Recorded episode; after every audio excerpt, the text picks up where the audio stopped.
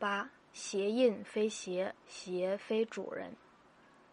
孔子第一次拜望老聃以后，身经鲁国的政界浮沉，以及列国的求职旅游，以及六经的编纂著述，由壮年入晚境，期间多次再访老聃，有意修道，奈何儒根太深，难以自拔。有一次向老聃发牢骚，诉说歧路彷徨之苦。庄子里面写了这么多孔子拜访老聃的内容，我特别想知道历史上真实的情况是怎么样的？他们真的见过面吗？见面时说的内容到底是什么呢？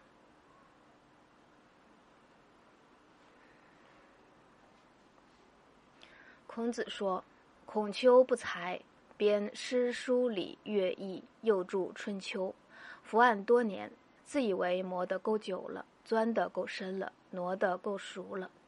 凭我这套学问，旅游列国，夜见首脑大小七十又二，宣讲历代君王治国家的道理，弘扬周公、赵公开创的文明传统。可是谁都不录用我，我应该怨他们太难太难被说服吗？或应该怨道理太难太难讲清楚吗？老丹说。幸好你遇见的都是昏君，如果遇见求治心切的明君，唯你重任，那就糟了。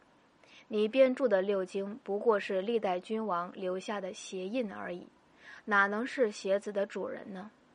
你现在发牢骚也是鞋印而已，鞋印固然是鞋子踩出的，但是绝非鞋子；鞋子固然是人穿的，但是绝非人。你以为凭六经就能治国？孔子哑口无言，一笑解嘲，顿觉清爽。又问：“我今后怎么办？”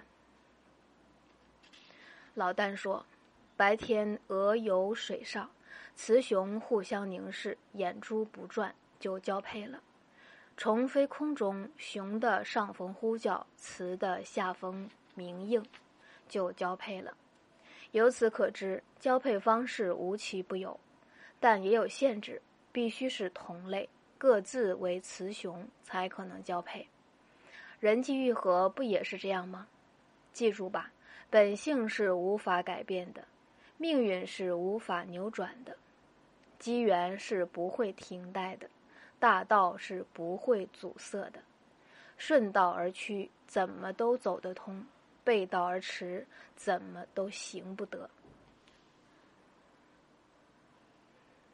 孔子回去三个月不出门，后来再访老聃，陈述心得，说：“我得到了，喜鹊孵卵，卵生雏雀；鱼用口腔孵卵，吐出泡沫，喷出小鱼；泥蜂无卵可孵，